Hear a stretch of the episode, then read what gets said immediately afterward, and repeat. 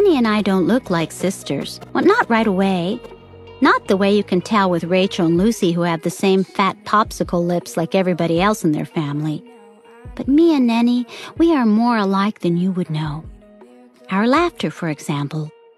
Not the shy ice cream bells giggle of Rachel and Lucy's family, but all of a sudden and surprised, like a pile of dishes breaking. 又到了星期四，让我们继续来读《The House on Mango Street》。